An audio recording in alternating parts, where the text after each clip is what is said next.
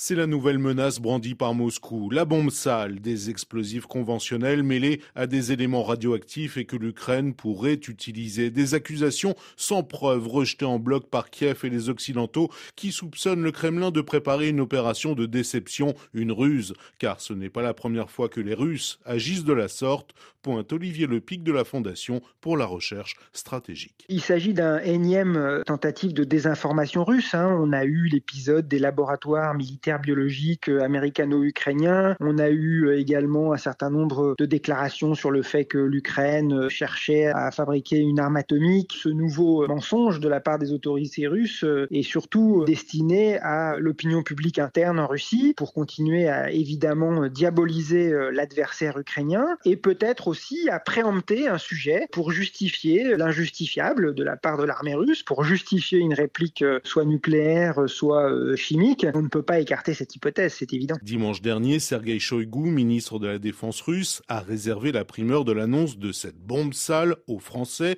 et pas aux Américains. Une tentative peut-être pour tester la solidité de l'Alliance Atlantique, une volonté aussi de laisser planer le spectre d'une escalade du conflit. Conséquence, ces derniers jours, ça s'agite dans les états-majors et les services occidentaux regardent de près les bases de stockage des armes nucléaires russes sur lesquelles pour l'instant rien ne bouge. Mais l'inquiétude et vive, souffle Vincent Touré, spécialiste des questions de sécurité à l'Université de Montréal. Les Russes essayent encore une fois de mettre à mal la cohérence de notre alliance et de notre soutien à l'Ukraine. Donc ils essayent de nous faire peur en fait. C'est de l'agitation. En fait, on est face à un cas historique qui a jamais été vu auparavant, c'est-à-dire qu'il y a une puissance nucléaire qui est en train de perdre un conflit qu'elle estime existentiel pour elle-même. Qu'une puissance nucléaire est perdue dans l'histoire, ça c'est déjà arrivé. Hein. Les États-Unis au Vietnam, l'URSS en Afghanistan, mais c'était des conflits qui étaient considérés comme périphériques. Là, la Russie estime que sa lutte en Ukraine est existentielle et de toute façon elle l'est devenue de fait parce que maintenant le régime russe a tellement engagé de moyens dans cette confrontation avec l'Ukraine que s'il y a une défaite, le régime risque de perdre en fait. C'est cette tension de on ne peut pas perdre la guerre mais on est en train de la perdre qui rend euh, la chose euh, très inquiétante. Paris, Londres et Washington ont fustigé cette semaine